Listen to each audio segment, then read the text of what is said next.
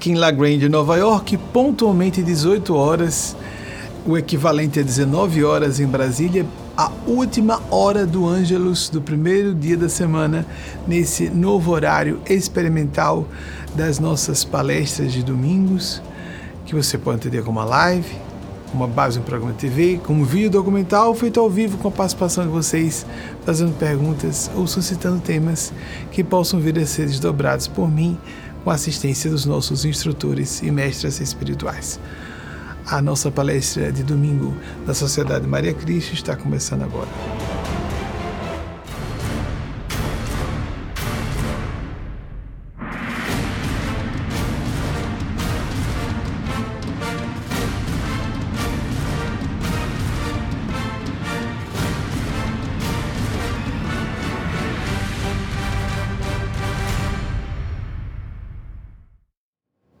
Ao vivo, sempre ao vivo, como nós vamos completar 30 anos de atividades assim, diante das câmeras ao vivo. Janeiro de 1994, quando lançamos nosso programa de TV, já sabendo que estávamos debaixo de influência especial, não por merecimento meu, mas pela importância de que se revestia a tarefa que cumpria. Vamos começar com, vou ler junto com vocês, tem uma equipe que está fazendo a seleção, sim, inclusive uma professora doutora em português, para nos ajudar em linguística e em português, para nos ajudar a organizar um pouco as ideias, que às vezes alguém é, fala de forma distraída e comete erros, não só pequenos problemas é, relacionados à gramática e ortografia, mas também até a clareza do raciocínio. Então, por isso, a sua pergunta pode aparecer um pouquinho alterada quando for exibida para mim e para vocês simultaneamente. Vamos ver então a primeira pergunta, ou se for a primeira ou única do dia, é muito comum ficar com uma pergunta só, né? Porque eu não estou falando só com uma pessoa, eu estou falando com todas as pessoas que estão nos ouvindo, não só em tempo real, mas as que nos assistem a, assistem a essa palestra a posteriori. A maior parte do nosso público vê depois. Né? Manuela Garcia, que está em Bruxelas, Bélgica. Como manter. Boa noite para você. Aí é bem boa noite, né, Manuela? Não sei qual a diferença do fuso de Bruxelas para Lisboa e Londres, mas teve 5, 6 horas de diferença. Como manter equilíbrio diante do caos que vemos no mundo? Parece uma obviedade a pergunta, mas não é. Tudo tende à entropia o segundo, a segunda lei da termodinâmica. Tudo leva a uma desordem, tudo tende a, a se colocar num grau de desordem maior no plano material. No campo da consciência, vivemos o inverso. Quanto mais nós refletimos, exercitamos a lucidez, mais tendemos a organizar ideias e sentimentos. Entretanto, somos bombardeados, somos bombardeadas por todos os lados por ondas hipnóticas que nos levam à desagregação, ao caos, ao destrambelhamento dos sentimentos, das ideias, das emoções, da nossa própria conexão com o nosso eixo. Veja que interessante, Manuela, por exemplo, as pessoas ficam arrebentadas com essa situação de angústia, de busca de liberdade. Nós não vivemos muito isso. Direito a tudo, quero tudo, numa situação prosaica, assistindo a um, a um seriado, um episódio, eu faço de forma disciplinar. Todas e todos precisamos disso, descansar a mente em algum momento, não só o corpo pelo sono. Então, de forma disciplinar, eu me puxo pela gola, chamo Wagner, meu esposo, vamos assistir alguma coisa. Então, assistindo um, um seriado de qualidade duvidosa, invasão alien, etc. Num certo momento, uma mãe se dirigindo as personagens, a mãe se dirigindo a um adolescente, filho adolescente, uma filha na, no finalzinho da infância, foi pelo menos o que me pareceu, a, os, o, a dupla, atenção, não é casal, não confundamos nossas crianças falando de casal de filhos que não é casal, não é casal. A gente pode achar bobagem, mas o inconsciente das crianças e adolescentes não acha que é bobagem. Uma dupla de irmãos de gêneros opostos. Irmãos não são casal, nunca, não devem ser, não é? Por várias razões. Então, os dois disseram: somos dois contra um, porque estavam lá opinando diferente da mãe. Ela disse: o que é isso? Isso aqui não é uma democracia. Eu sou sua mãe. Enquanto ela for adulta e os filhos, filhas, no caso filha e filha, são menores de idade, sim, não é uma democracia. Winston Churchill, já citei aqui várias vezes isso, e essa frase é extraordinária, uma síntese de conceituação política, de filosofia, de ciência política extraordinária. Ele disse, uh, me permitam os que já me ouviram citar Winston Churchill, Churchill. Ah, esse idioma, não é? O inglês. Me permita, permita. Segredinho, segredinho com vocês. Que idioma sem. Eu, não quero ser deselegante com. Tem pessoas aqui que usam inglês como idioma nativo, eu não quero ser grosseiro. Só estou dizendo assim: o nosso idioma, o português. Nós temos que valorizar mais o português latino, neolatino, né, com a base latina sólida, o inglês só tem metade, mais ou menos metade, parte dessa metade de, de raiz latina foi incorporado diretamente do francês e esse cadê as consoantes que a gente não consegue ouvir direito e às vezes eu faço esforço nenhum para ouvir, não entendi, Wagner, você me disse foi o que falou aí? Ah, bem, eu estou empoderando nós brasileiros e brasileiras e lusofônicos, lusófonas, a valorizarmos nossas raízes porque nós não valorizamos. Por exemplo, famílias de imigrantes alemães, franceses, mantêm várias outras nacionalidades, mantêm seus idiomas pátrios em casa e filhos e filhas são obrigadas a falar desde sempre. E aqui há pessoas que deixam de usar o próprio português, chegando adultas. Chega-se ao desplante disso mas com muita frequência, filhos e filhas de brasileiros e brasileiras não falam português em casa. Lamentável, perdem o patrimônio de um idioma adicional. Mas voltando, Winston Churchill falou, ah, 1875, 1874, 1965, os anos de nascimento e óbito de Winston Churchill. A democracia é o pior sistema de governo, excetuando-se todos os anteriores. Nós somos proponentes muito da liberdade e nós estamos, na verdade, descambando para licenciosidades, permissividades, caprichos, gostos e o universo não funciona à base de democracia. Nós precisamos politicamente. Atenção, atenção, atenção, atenção, não estou falando outra coisa. Atenção. De novo, atenção. Politicamente, socialmente, nós vamos precisar durante muitos séculos, eu creio que posso, sem exagero, dizer milênios, como civilização, nós precisaremos da democracia. E de forma muito mais sólida do que ela existe hoje. As democracias estão muito frágeis ainda. Então, a pior, pior sistema de governo, excetuando-se todos os anteriores. Precisamos. Mas, num plano mais alto de consciência supra-humano, não há democracia. E nisso, os guias espirituais de Allan Kardec, Hippolyte Léon Denisard Rivail, 1804-1869, estavam acertadíssimos. Qual o sistema de governo do plano sublime? A, expressão mais ou menos traduzida para o português como aristocracia intelecto-moral está apropriadíssima. O que isso quer dizer? Que quem manda não deve ser quem pode, quem comprou o melhor sistema, de propaganda que entrou em eco com a multidão, quem ressoou uma maldade coletiva, quem é o monstro mais cínico e psicopata. É claro que há exceções. Claro que há exceções. Eu considero o atual presidente brasileiro uma grande exceção. Né? Por exemplo, hoje é aniversário da primeira dama, é isso mesmo? Será que ela teria sido a imperatriz Teresa Cristina? Que alguém disse não dizendo para mim, eu não recebi fisicamente. Teresa Cristina, imperatriz, essa moça assim tão espontânea, sem pompa e circunstância, sem pretensões. A imperatriz Teresa Cristina, lá atrás no século XIX, cozinhava os próprios pratos da família com a ajuda de uma única auxiliar assalariada numa sociedade escravagista. Bem, Parabéns, Janja, e parabéns pelo esposo especial que você tem. Não estou dizendo que concordo. Seis horas à frente, confirmado de aniversário de Janja. Obrigado.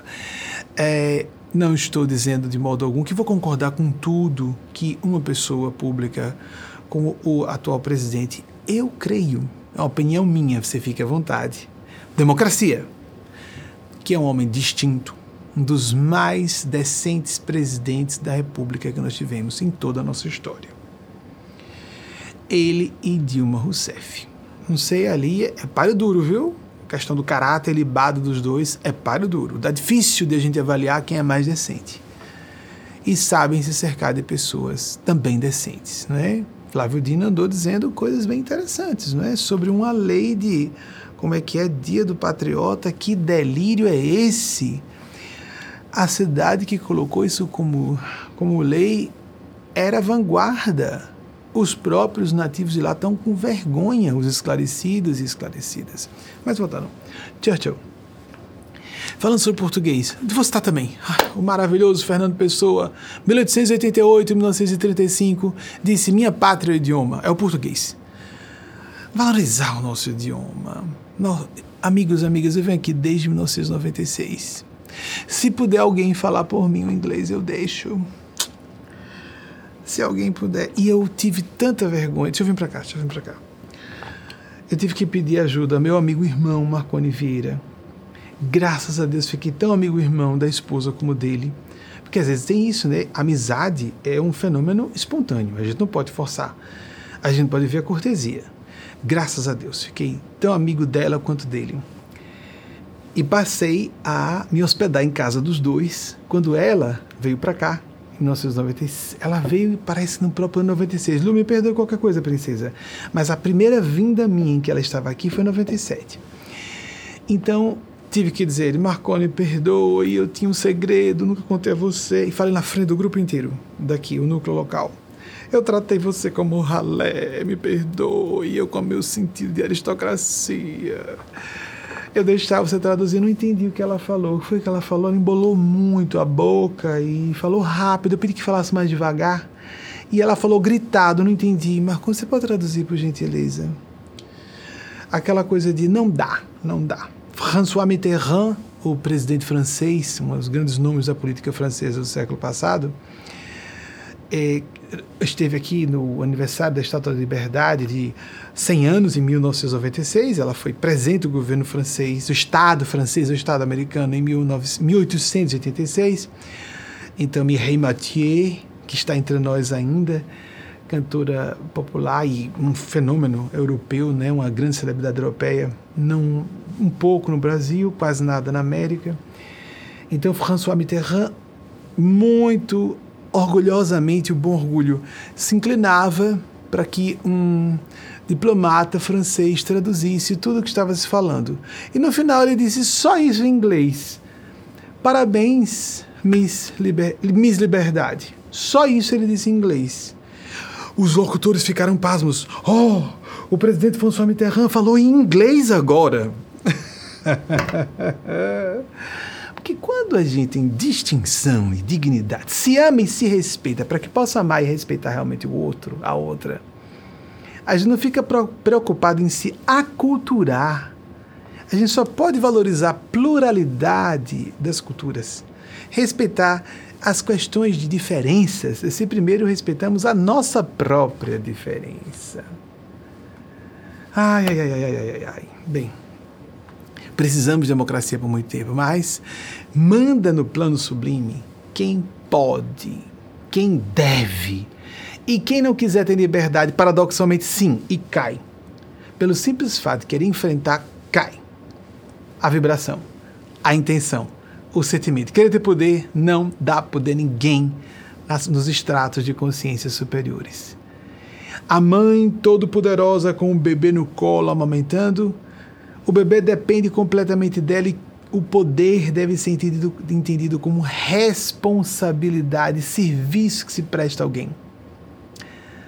Toni Morrison, a escritora norte-americana que viveu entre 1931 e 2019, disse algo lindo sobre isso. Se você tem liberdade, você deve libertar alguém, você tem a necessidade de libertar alguém. Se você detém poder, é seu trabalho empoderar outra pessoa. Vejam só.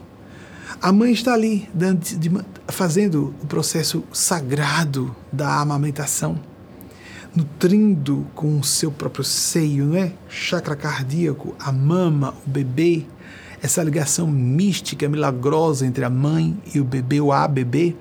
Eu tenho uma amiga atualmente que está grávida e ela comenta: às vezes, maminha, eu vou só. Ou maminha é o apelido íntimo. Eu vou só me acomodar. Eu gosto porque tem uma confusão com mamãe, que é Eugênia Spásia. Não temos como nos apartar um do outro, ou um da outra, outra de um. Mas eu vou só, eu fui me recostar, ela me comentou que foi um dia recostar-se apenas e a bebezinha quicou. Não, não quero essa posição.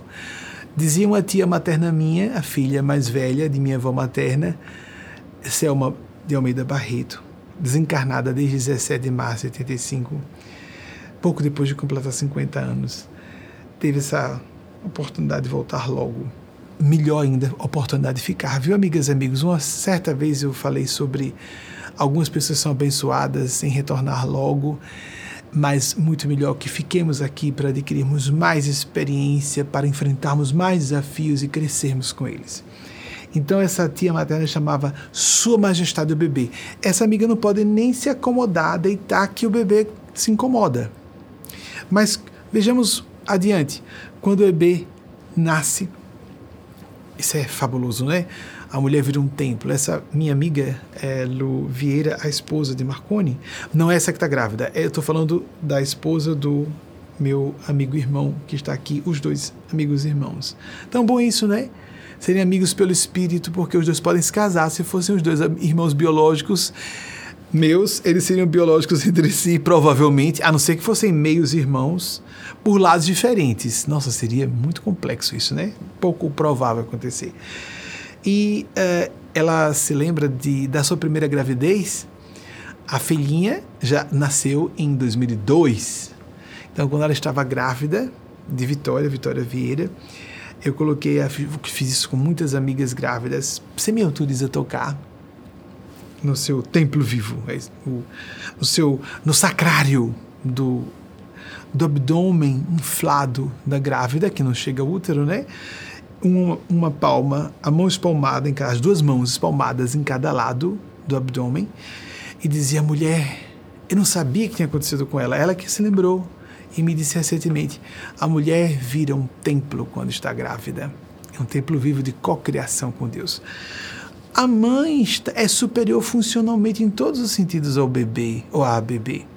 E para que ela tenha habilidades especiais acústicas, olfativas, vocês sabem disso? Mais do que nós homens, fisiologicamente ficam mais acentuados ainda, acentuados ainda esses sentidos durante o processo de lactação, quando ela acabou de parir. Para que ouça um gemido, um vagido distante do bebê ou da bebê, e para que perceba tudo pelo olfato, instintivamente perceber que tem alguma coisa errada com a criança. Todo o poder que há na mãe é para servir o bebê ou a bebê. É assim que nós devemos ver poder, responsabilidade. Eu acho, por exemplo, que o autor presente voltou para, como ele disse, botar um prato de comida na mesa de todo mundo e fazendo um bocado de coisa junto, né? Algumas manobras bastante inteligentes, como colocar um conservador no STF para blá blá blá blá blá. Na minha função fazer comentários muito é, frequentes sobre política, só falo em épocas de emergência. Entretanto, uma vez uma pessoa disse assim, como se quisesse fazer uma crítica. Sua função é religiosa espiritual. Como se isso é ignorância, isso é mediocridade, isso é embotamento intelectual espiritualidade se uh, irradia em todas as áreas. Assim, Martin Luther King Jr., 1929, 1968, não teria agido certo? Será? Alguém vai dizer isso? O Mahatma Gandhi, 1869, 1948, estaria errado em interferir em questões políticas, em emergências históricas, pessoas espiritualmente responsáveis, ainda mais que pessoas em função sacerdotal, algo semelhante à minha função, me sinto um canal desses verdadeiros mestres e mestras e ah, também, ao mesmo tempo, em função sacerdotal, monástica, semi-recluso. Temos que intervir, temos que comentar. Então, nós, voltando, o equilíbrio dentro do caos que vivemos no mundo, buscar o nosso eixo, o nosso centro de consciência. Um dos elementos interessantes foi dito por um cientista paquistanês nascido na Índia, 1933-1999. Eu não vou cometer o erro da semana passada, vou citar o nome dele. Ah, como é que vai ser? Vamos ver. Ebqual, é isso? Ebqual Ahmad, acho que é isso. Não, não. Ekbal, Ekbal Ahmad, acho que é essa a pronúncia. Vejam que interessante o que ele disse. A modernidade se espalhou pelo mundo inteiro, mas quem está no poder costuma ter mentalidade medieval. Eu estou botando costuma ter porque ele generalizou. Eram mentalidades medievais. Eram sistemas de governo medievais. Não, há exceções. Há grandes legisladores, grandes legisladoras, pessoas no poder executivo, no poder judiciário, beneméritas, pessoas beneméritas, grandes vultos beneméritos.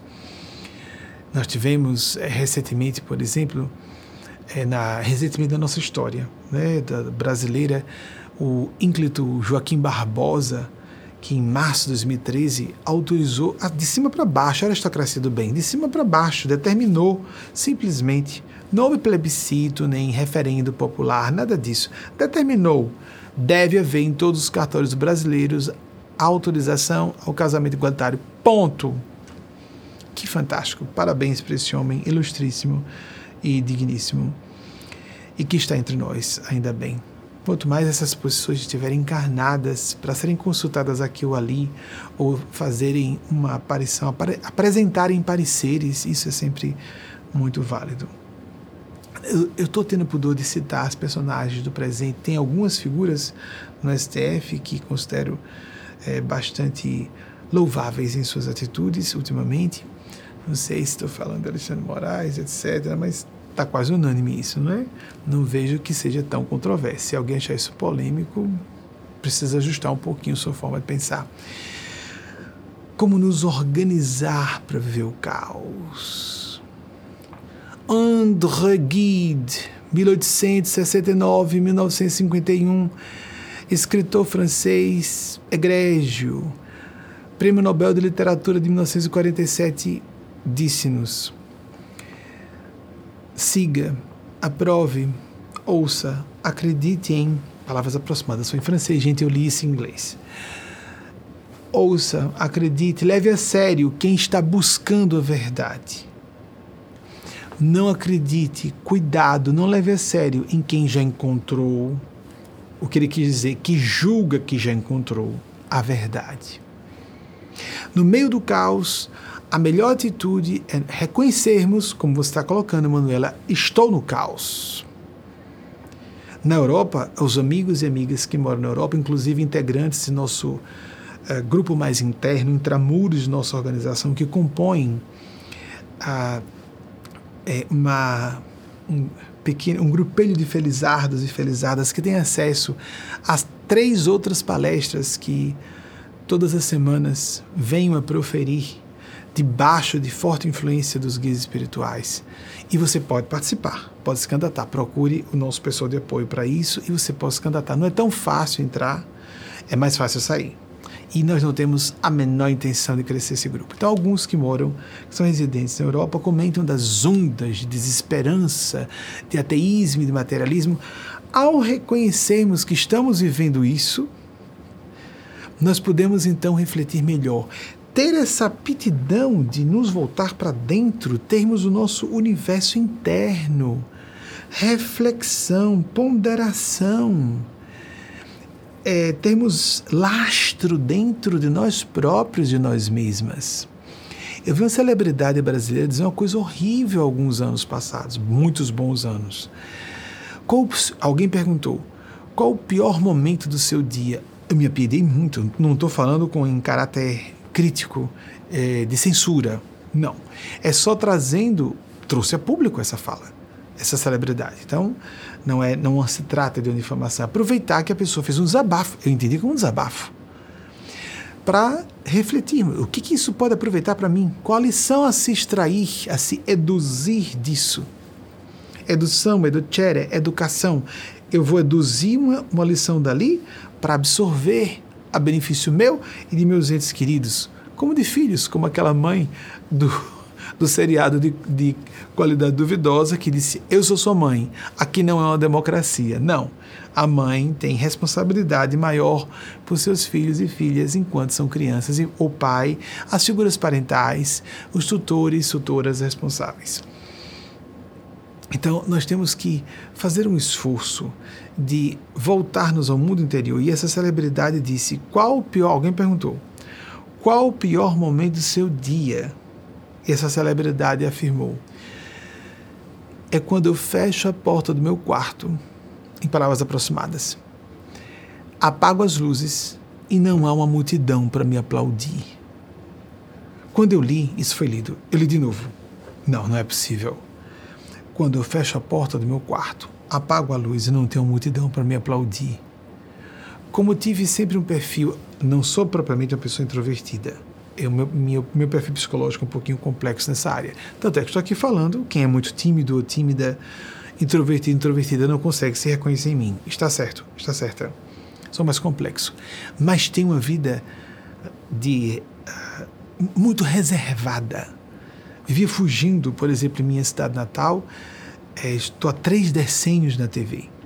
Então, quando andava, quando morava em minha cidade natal, Aracaju, capital de Sergipe, eu evitava o máximo sair em público e tentava esquecer quando saía em alguns momentos e cada vez com o tempo menos saía, esquecer que estava sendo reconhecido. Às vezes alguém vinha me procurar, aí tentava lembrar, não lembro. Ah, a TV. Então, amigas e amigos, essa falta de amor próprio, essa falta de respeito, essa integridade, a busca da razão onde ela estiver, isso é interior onde está a razão? Porque não é de estou com a razão a qualquer custo. Atenção, voltarmos ao mundo interior para, com a minha consciência, ver se eu entro em ressonância com aquela ideia daquela pessoa, aquela proposição daquela outra, dessa corrente principiológica, filosófica, espiritual que seja. Entre em ressonância, isso eu acato, isso eu trago para mim. Precisamos ter essa conexão, esse alinhamento com o nosso próprio eixo para que possamos sentir a reverberação. Uma voz de fora que se torna uma voz interna. Temos que assimilar aquele conteúdo e depois converter o conteúdo em prática para o bem comum. Fazer esse esforço de nos aclimatar a uma experiência de vida interior mais rica. E o que nós vemos hoje? Pessoas com baixa autoestima, com baixo sentimento de respeito por si, que são drenadas e tragadas pela indústria da atenção e desde o século passado, com a indústria das celebridades.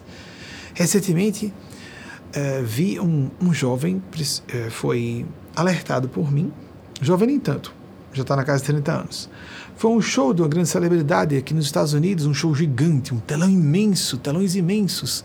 Ai, parece uma deusa, não é? Não, um ser humano, muito infeliz, por sinal. Alma só que ela parece intangível, hiperpoderosa, intocável. E uma multidão de pessoas me parecia um circo romano. A multidão estava sendo devorada. Pessoas que viajaram horas, para estar ali. Gastaram o que não podiam para poder estar no show dela. Algum problema da celebridade? Não, das próprias pessoas, da época, do nosso zeitgeist. Então, ela recebe o amor de todos. Todo mundo pagou o ingresso, tchau, vou para casa. Vocês continuem se sentindo péssimos e péssimas. Uma outra amiga, na casa de 40 anos hoje, esteve num show em Las Vegas de uma outra celebridade de duas gerações à frente dessa, não, uma geração à frente dessa. E ela teve o desplante de dizer: se eu aqui. Primeiro, ela atacou todos os homens. Estava aborrecida porque ela não estava mais atraente. Já está na terceira idade, já estava quando fez esse show. Se acontecer um acidente e eu cair em cima de vocês, vai sair em todos os jornais. Fulana caiu sobre pessoas. Pessoas são vocês. Como se ser pessoa não fosse ser alguém. Mas ela dizendo, pessoas são vocês, zombando, desprezando da própria plateia. Eu discordo de outra celebridade norte-americana que chama seus fãs e suas fãs de monstrinhos e monstrinhas. Isso não é brincadeira. Atacando a autoestima das pessoas, manipulando-as por meio do seu sentimento de baixo valor. Sentimento, não que não tenha valor. Eis o problema. No Brasil, uma celebridade recém-desencarnada chamava todo mundo com um palavrão feio. E tocava um berrante. E aí, bando de. Aí todo. É... Estava atacando os homens e as mulheres presentes. Amigos, amigas, tem uma coisa errada. Que nós admiremos e respeitemos as pessoas pelos seus valores realmente artísticos essa pessoa parecia uma grande empresária, casada com um bilionário, essa celebridade que citei. O rapaz mostrou, estava tão orgulhoso, mostrando que estava no meio daquela multidão. Era um circo, uma carnificina. Um monte de gente drenada para um buraco negro emocional, que é aquela celebridade que está bebendo a energia de todo mundo e tchau. Até logo. Aí a gente imagina, felizar dela, né? Não, ela é infeliz. Uma pessoa que só recebe amor sem retribuir, sinceramente, não vai ser feliz. Não tem como. Só pelo coração nós somos felizes. E não tem como ser feliz pelo coração sem termos propósitos sérios. Para sairmos do caos e percebermos que há alguma régua, algum referencial, temos parâmetros melhores, precisamos sair um pouco dessa essa dinâmica perversa entre celebridades e fãs. Nessa época de muito. As pessoas estão procurando views, likes, né, nas, nas redes sociais, como se a, o valor próprio estivesse na quantidade de quem aprova ou não. Hello! Aproveitando que eu disse que não gosto, não gosto do inglês. Hello! Nós precisamos ter mais sentido de valor humano próprio. Amar o próximo como a si mesmo, nosso Senhor Jesus deixou implicado que a pessoa não ama ninguém se não se ama. Devemos nos abrir, ter uma visão mais lúcida, mais autossuficiente e não sermos manipulados e manipuladas tão facilmente como está acontecendo hoje pela indústria da atenção. Está perigosíssimo. Está perigosíssimo. Crianças e adolescentes crescendo, se sentindo emocionalmente trapos, trapos, cacos, cacos de gente. Precisamos fazer um retorno às origens. Precisamos recuperar nosso senso de umbridade, de. Uh, de novo, dignidade, pessoal. Eu estou com algum problema com terno, o pessoal está reclamando que eu estou com terno desajustado. Eu não me sinto uma pessoa elegante.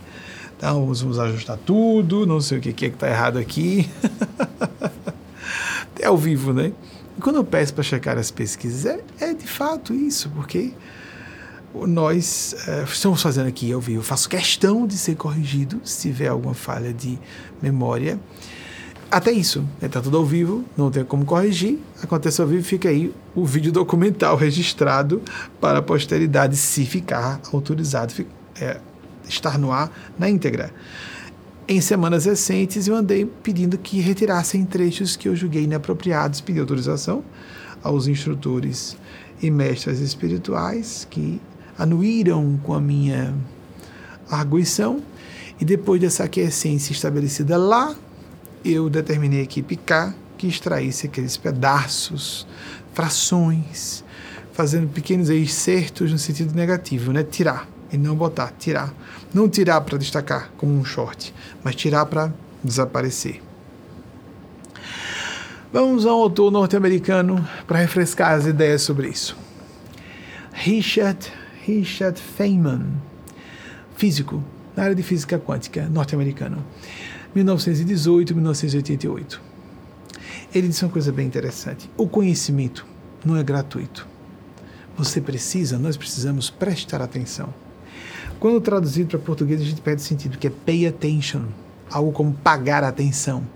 Então não é gratuito por isso, fica um pouco perdido o sentido que ele quis dizer, o trocadilho, não é com a ideia de que não é, não é gratuito. Você tem que pagar, paga com a sua atenção, prestar atenção. Numa tradução livre, mas uma tradução apropriada para o português, acredito.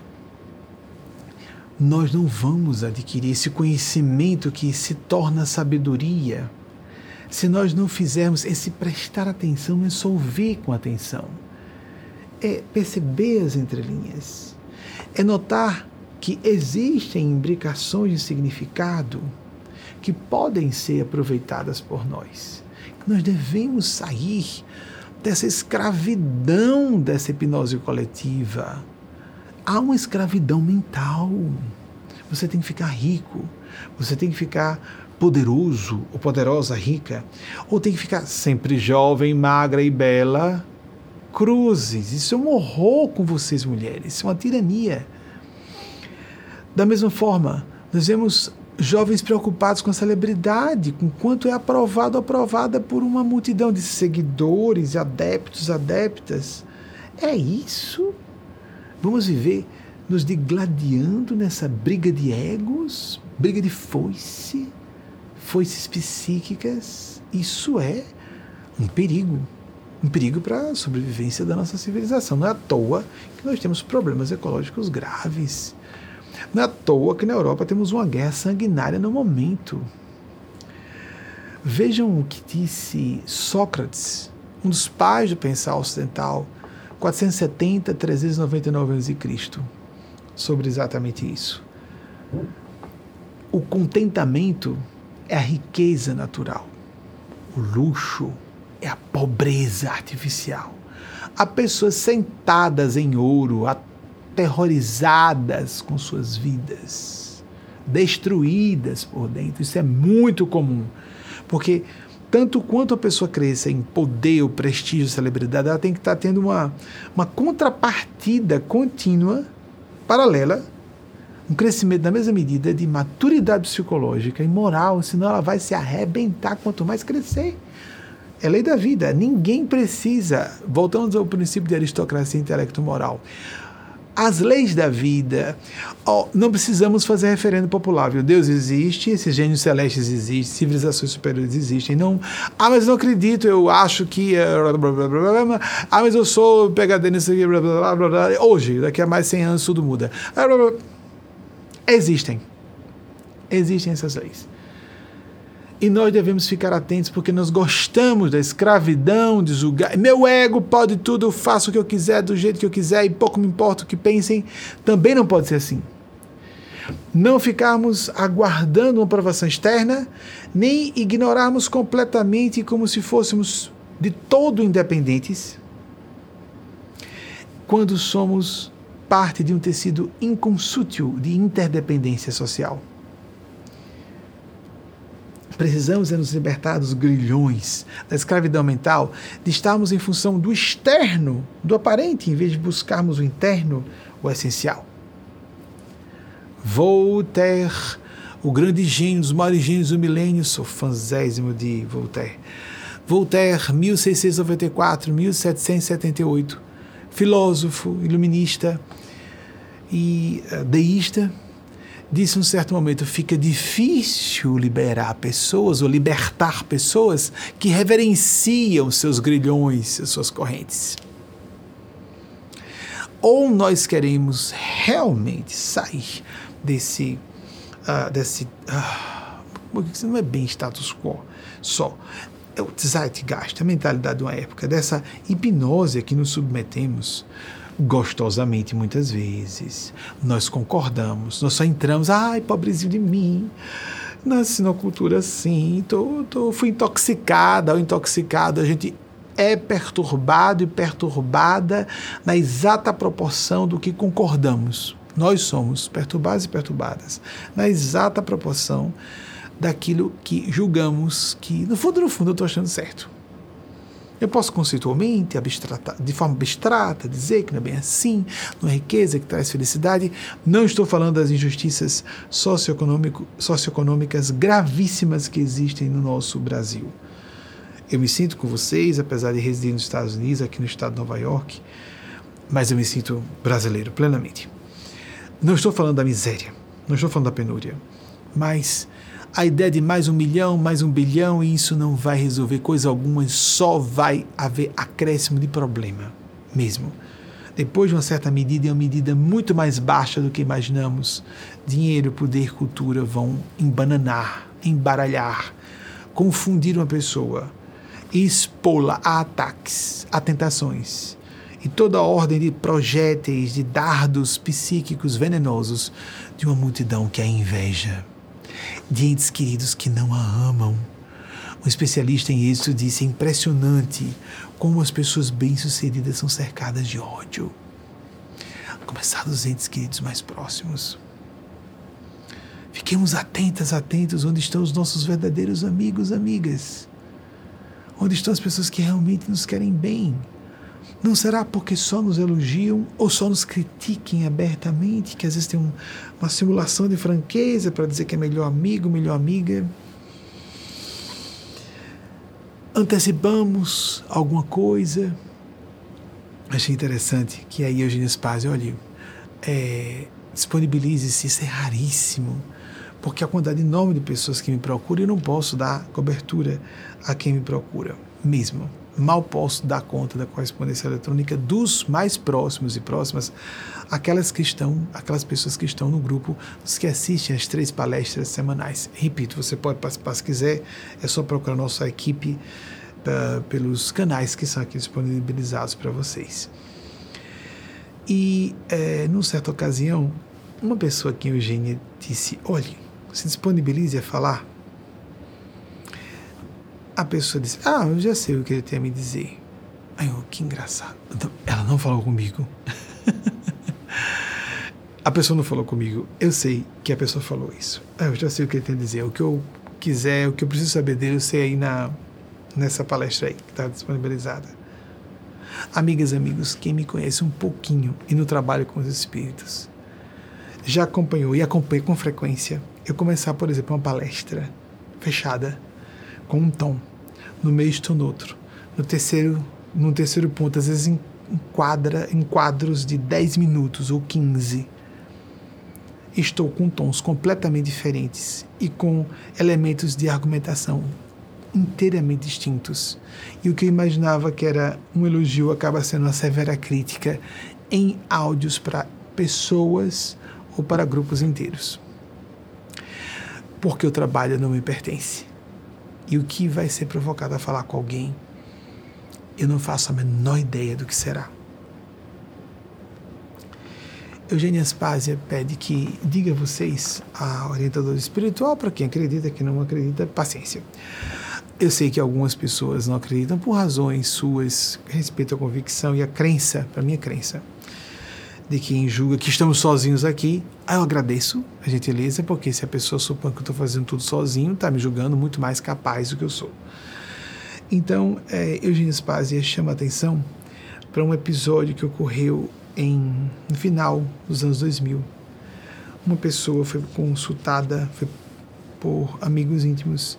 Eugênio Spazia quer falar com você. Ele não quis ir. O, um casal que era amigo do casal. Um casal que era amigo do casal, o sujeito era uma, uma figura é, de importância. E importância numa área, é, não importa dizer qual, isso foi muito raro. Isso era 2009, então já estava 15 anos no ar, na TV. Nunca tinha acontecido isso antes, de eu procurar uma figura pública assim. E esse sujeito disse: Eu tenho medo de alma. Então eu disse: Olha, fale que é sério, fale que é sério. A esposa estava aberta, uh, os dois amigos, que eram um casal amigo do casal, estavam muito, uh, como posso dizer, sendo por quanto possível educadamente insistentes. Isso é raro. Por favor, atenda. Não posso dizer o que aconteceu depois. Eugênia Spazia quis evitar o problema que viria pela frente. A pessoa não quis dar importância. Paciência. E tive experiências magníficas com algumas figuras públicas, poucas das que foram solicitadas que eu procurasse, poucas, geralmente é o contrário, elas me procuram. Poucas que procuraram foram momentos muito felizes, porque não havia como eu antecipar o que seria proposto e como aquela pessoa seria ajudada. E populares, eu prefiro muito mais. As pessoas que estão abertas, sem preocupação de interesse algum, porque já antecipam que sabem que não pode haver interesse algum. Porque o que surpreende é o contrário. Houve autoridades no nosso ambiente que foram tratadas como pessoas comuns e não aceitaram. Diziam que estavam dispostas a isso, mas não aceitaram, quando foram tratadas como pessoas como quaisquer outras. Aqui é um lugar em que nós esforçamos, nos esforçamos, de fato, lugar inicial maiúscula, ambientação psicoespiritual, em que há a busca autêntica do cristianismo original. Então, pessoas são pessoas. As, os títulos, as posições de poder, o que seja, ficam da porta fora daqui. Cheguei a dizer isso desde os anos 1990, quando estava nas primeiras atividades públicas depois de lançar o programa de TV. Eu tenho 35 anos de trabalho com engenharia Spásia, mas o programa de TV foi que deu um salto na, no alcance, óbvio, é? da nossa atividade.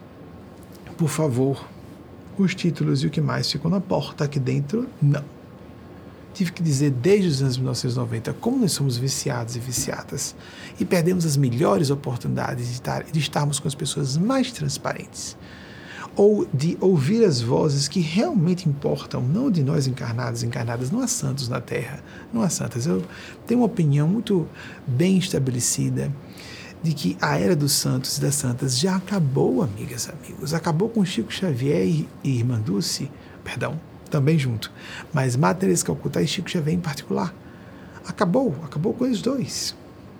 Um, uma veio a óbito em 1997, o outro em 2002. Bem, eu vou encerrar essa primeira parte.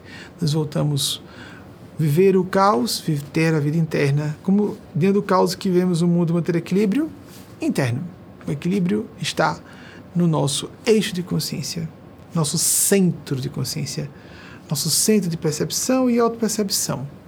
É lucubrar, avaliar, verificar se o que aquilo a que chegamos como inferência, que julgamos muito sólida, vamos avaliar de novo? Vamos reavaliar, ressignificar propósitos, ajustar as percepções como se estivéssemos ajustando um telescópio, um microscópio para o grande e o pequeno, continuamente ou como o sistema de navegação de uma aeronave ou de um navio. O tempo inteiro corrigindo rota. Nós precisamos fazer isso sistemática e ininterruptamente.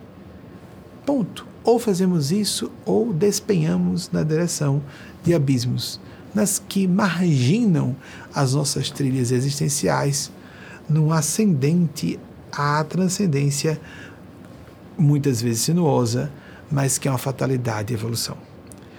A nossa palestra continua depois do intervalo. Vamos fazer um breve intervalo e voltamos em seguida com as pesquisas. Eu faço questão, amigas amigos, porque eu estou falando aqui livremente, posso cometer erros, e antes que diga, ah, tá errado aqui, até eu mesmo assumo. Minha equipe já está procurando, a nossa equipe do, dos Bons Espíritos já está pesquisando se eu estou nos dados que são verificáveis, é, a, a, dizendo acertadamente, não é? Então, há dados objetivos a serem checados Graças a Deus existe, existe internet hoje para que isso seja feito imediatamente. Em tempo real. É uma maravilha isso, né? Tem a parte boa dessa época das redes sociais.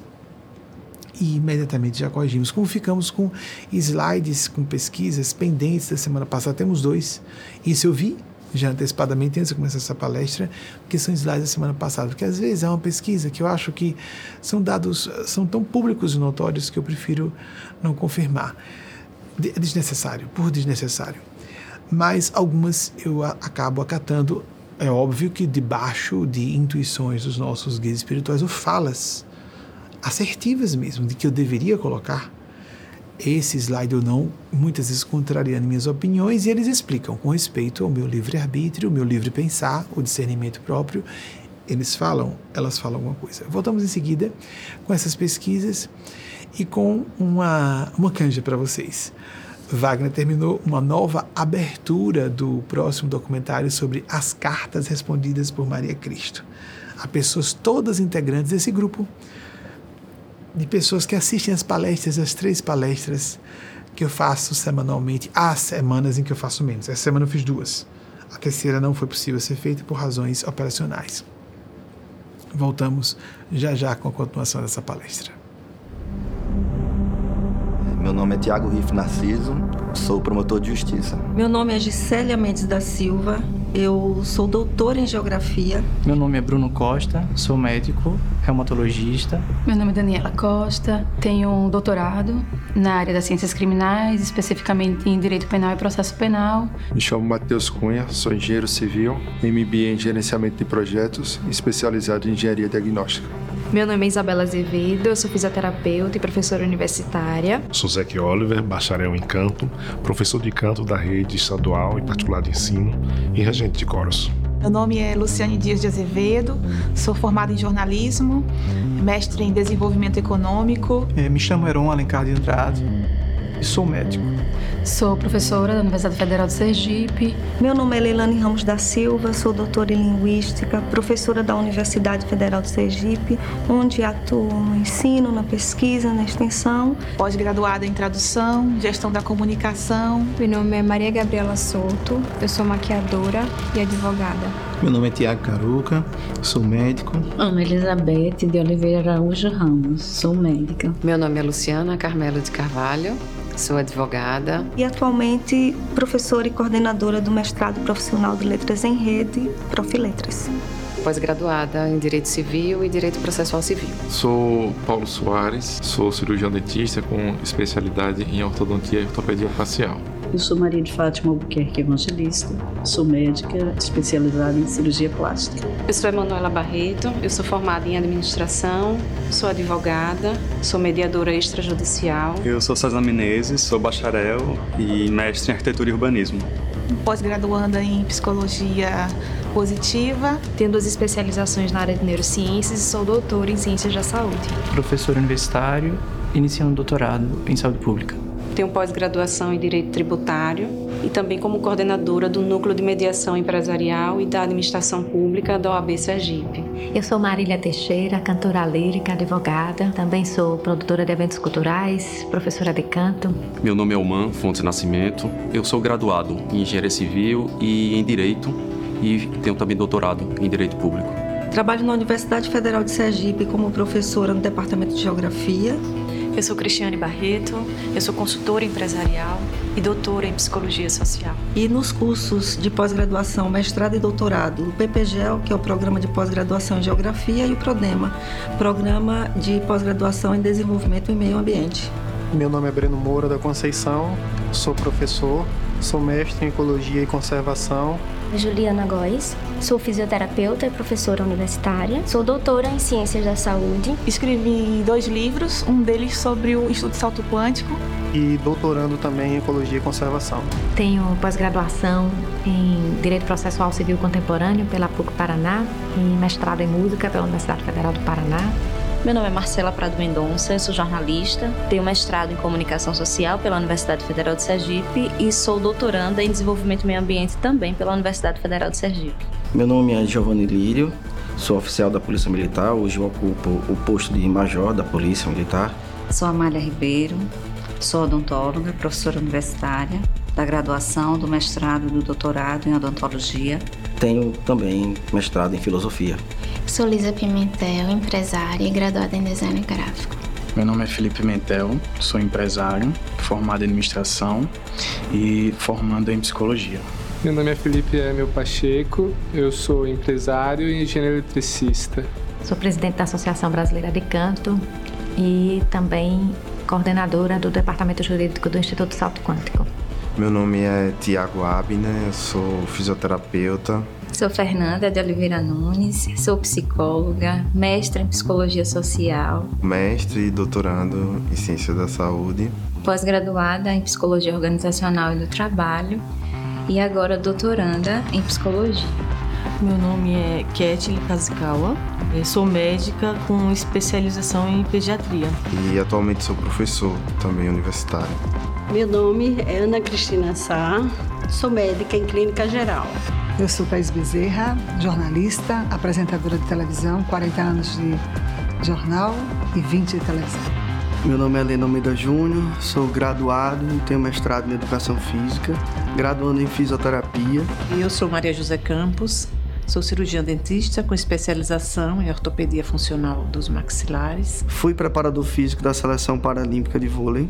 Tinha experiência de treinamento na China com Tai Chi Chuan e duas pós-formações na França, relacionadas às cadeias musculares e articulares de DS especialista em reabilitação através do Pilates e em fisioterapia cardiorrespiratória. Meu nome é Dolcei Santos, sou servidor público federal, graduado em administração com especialização em gestão pública. E também faço parte do Departamento de Pesquisa Científica do Instituto Salto Quântico.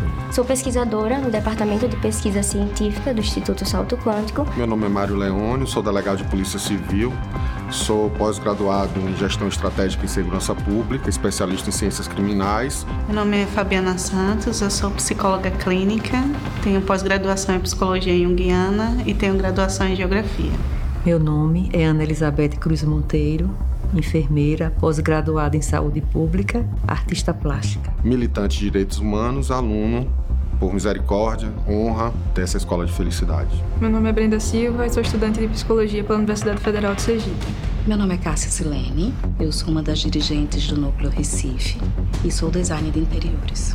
Sou Maria Auxiliadora Monteiro da Cunha, engenheira civil com pós-graduação em saneamento e bacharel em direito. Daiane Santos de Moraes, massoterapeuta. Meu nome é Angela Novaes, eu sou odontóloga, tenho pós-graduação em endodontia e saúde pública. Eu sou Wagner Teixeira Guiar, sou editor de vídeos e diretor de produções audiovisuais do Instituto Salto Quântico. Eu sou Larissa Almeida, sou enfermeira, professora universitária e sou mestre em saúde e ambiente. Também tenho a honra e felicidade né, de ser marido de Benjamin, somos casados desde 2009. Meu nome é Maísa Amarante, sou formada em odontologia e pós-graduanda em gestão de serviços em saúde. Eu sou Delano Motê, revisor textual do Instituto Salto Quântico, capitaneado por Benjamin Teixeira de Aguiar e pelo espírito Eugênio Aspazio. Meu nome é Carolina Ayala, eu sou advogada. Eu sou Gardênia Borges Moraes, servidora pública. Meu nome é Jailson Batista, eu sou bacharel em ciência da computação, executivo de empresa de TI e atualmente um dos dirigentes do Núcleo Recife, do Instituto Salto Quântico. Com graduação em Ciências Econômicas e Direito e pós-graduação em Direito do Trabalho e Previdência Social. Me chamo Vlamir Soares, professor, sou arquiteto e urbanista de formação, tenho mestrado em desenvolvimento e meio ambiente. Meu nome é Priscila Teixeira, eu sou pedagoga e professora de dança. Sou Juliana Costa, psicóloga junguiana, doutoranda em psicologia, pós-graduada em arte terapia e pós-graduanda em psicologia infantil. E tenho formação em treinador de professores pelas universidades finlandesas de Hamk e Tamk. Meu nome é Italo Cristóvão, fotógrafo e sou graduado em design de interiores. Sou Linda Brasil, sou professora, ativista LGBT, feminista e transfeminista e sou mestranda em educação pela Universidade Federal de Sergipe.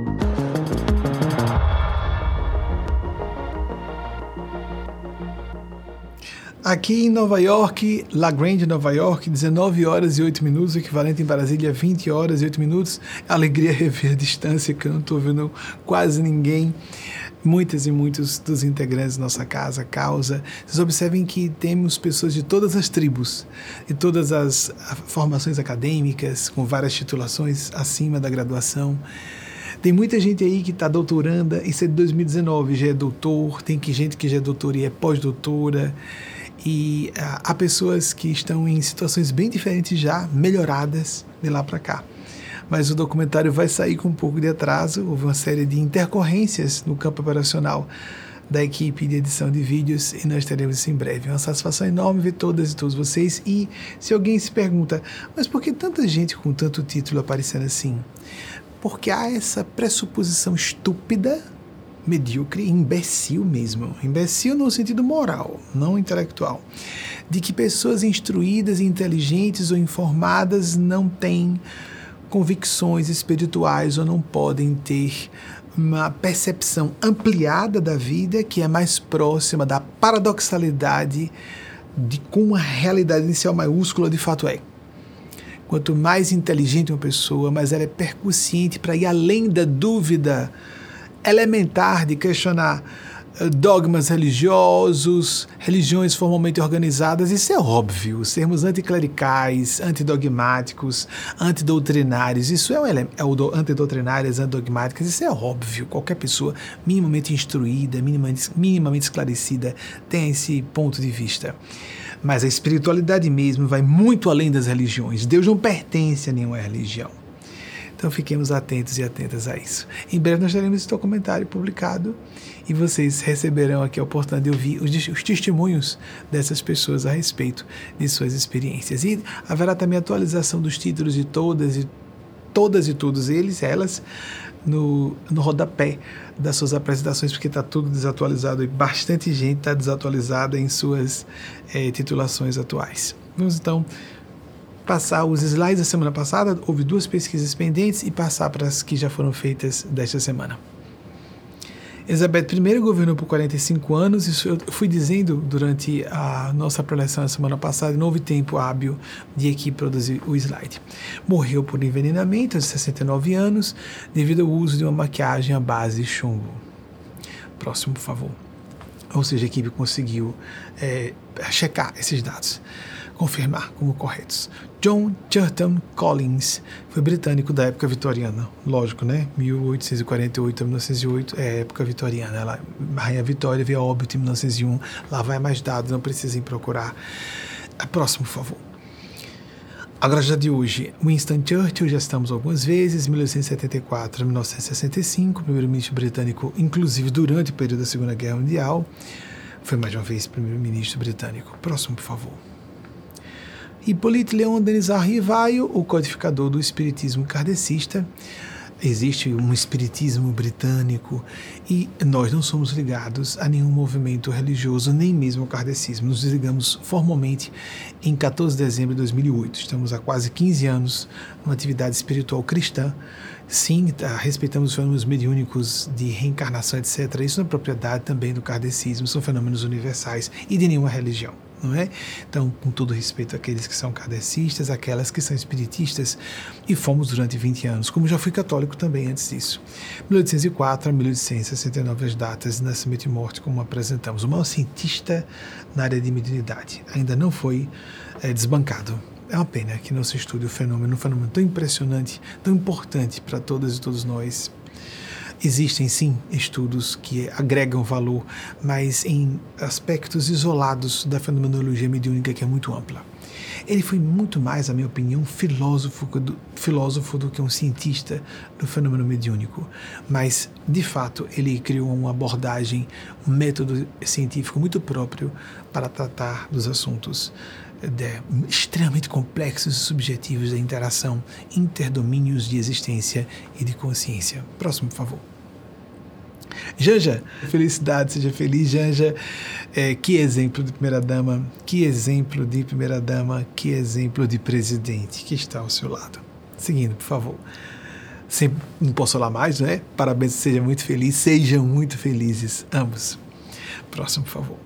Lula, com ela. Fernando Pessoa, de 1988 a 1935. Sua última frase foi em inglês. Incrível. Talvez porque já estivesse um pouco ruinzinho. porque quando a pessoa não está muito bem, o córtex cerebral é onde nós guardamos a segunda língua, o segundo idioma, então ele começou a escrever em inglês. Ele mandou um bilhete em inglês já em estado grave de saúde hospitalizado, pelo que eu me recorde. Próximo, por favor. É porque falei de, do, do, do, inglês porque ele é um dos, na minha opinião, pai do, de, do português é, contemporâneo. Né? Ele é o meu autor preferido lusófono, lusofônico e um grande pensador em português. Ele não era só um escritor em português. Médium, óbvio, não é? Os heterônimos de Fernando Pessoa, heterônimos ou espíritos? Pseudônimos, não eram nomes literais, reais, de quem havia haviam sido essas pessoas. Quem quiser achar que foram criações ficcionais do gênio Fernando Pessoa, respeito, respeito.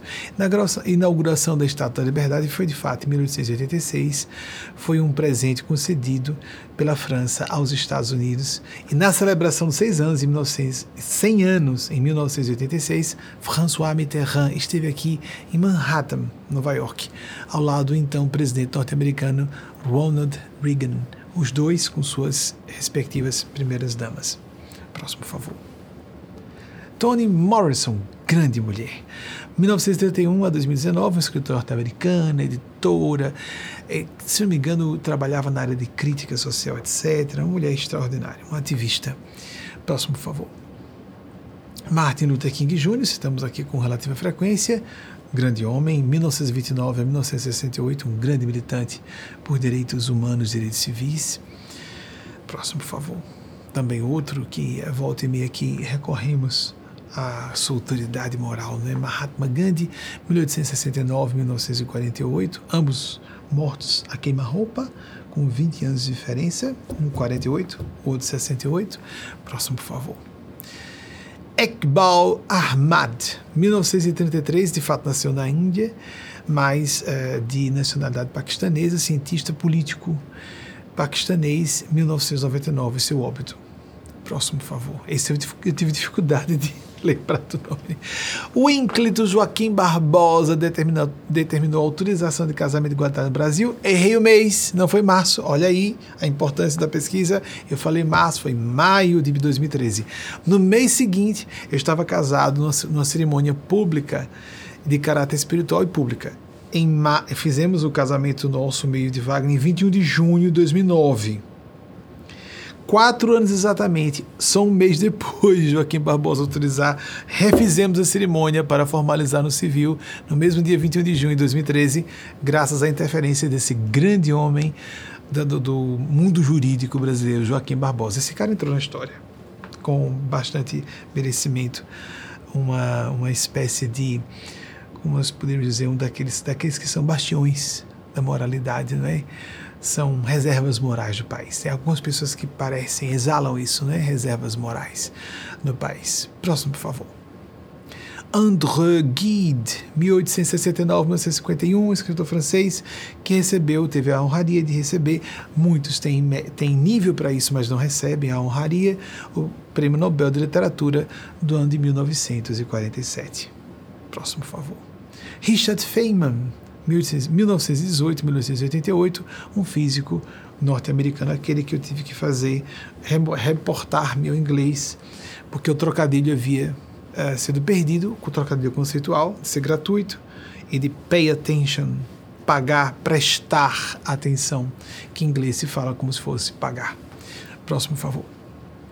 Sócrates, volta e meia aqui citamos, do uh, famigeradíssimo século de Péricles, ambos discípulos de Aspásia de Mileto, Eugênio Aspásia, 470 a.C. a 399 a.C., não está reencarnado, Sócrates, viu, amigos e amigas? Não está reencarnado. Esses homens não reencarnam mais há muito tempo e essas mulheres não reencarnam mais.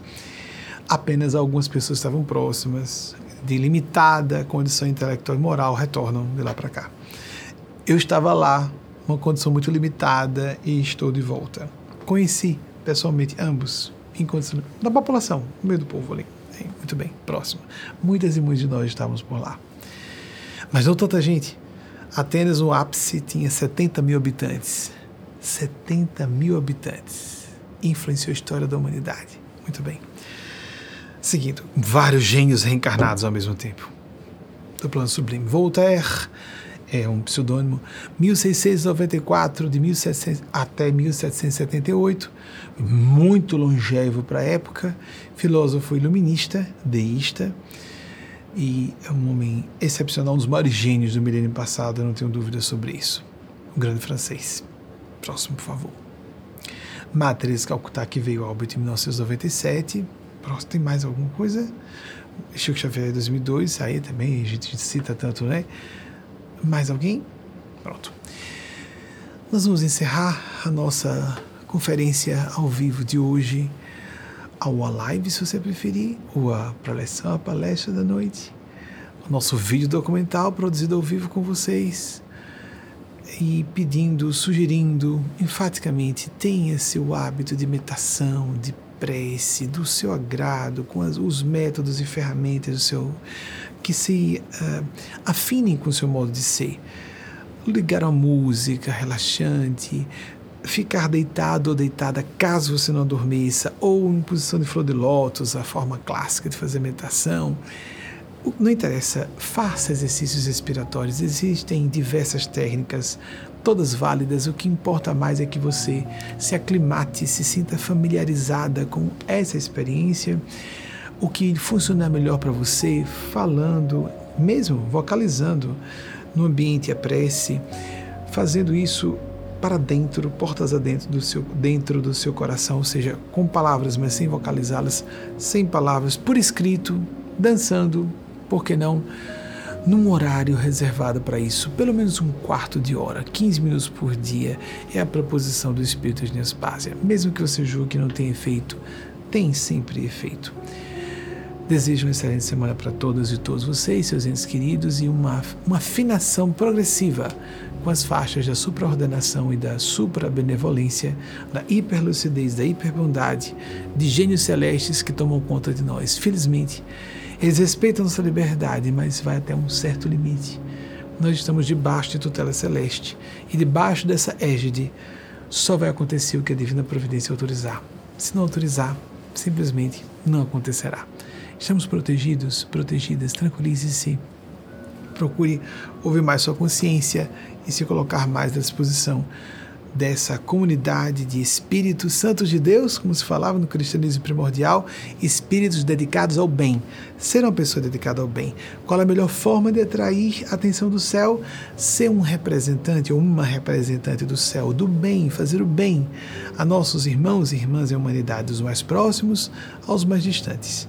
Em todas as áreas de nossa existência profissional, familiar, acadêmica social espiritual, o que seja, qualquer âmbito de nossas vidas, onde chegarmos fisicamente ou virtualmente, fazemos uma prece, pedir ajuda à espiritualidade. O que eu devo, não importando que você tenha essa ou aquela, seja adepto ou adepta dessa ou daquela religião ou de nenhuma religião, pedir ajuda ao plano superior. Existe realmente. Existem esses seres. Quer as pessoas acreditem, acreditem ou não. Não precisa haver plebiscito. Concordo, concordo, acho, não acho. Eles vão continuar existindo. então, peça ajuda, o que, é que eu posso fazer, como eu posso ser útil, porque quando nós somos aqueles ou aquelas que nos, nos fazemos porta-vozes ou depositários ou canais depositárias, nós somos os primeiros a ser impregnados e impregnadas com essas energias e emanações mentais do domínio celeste de consciência. Então, excelente domingo finalzinho de noite para todas e todos. Uma excelente semana para cada uma e cada um de vocês, seus entes queridos, e até o próximo domingo, se a Divina Providência se nos autorizar.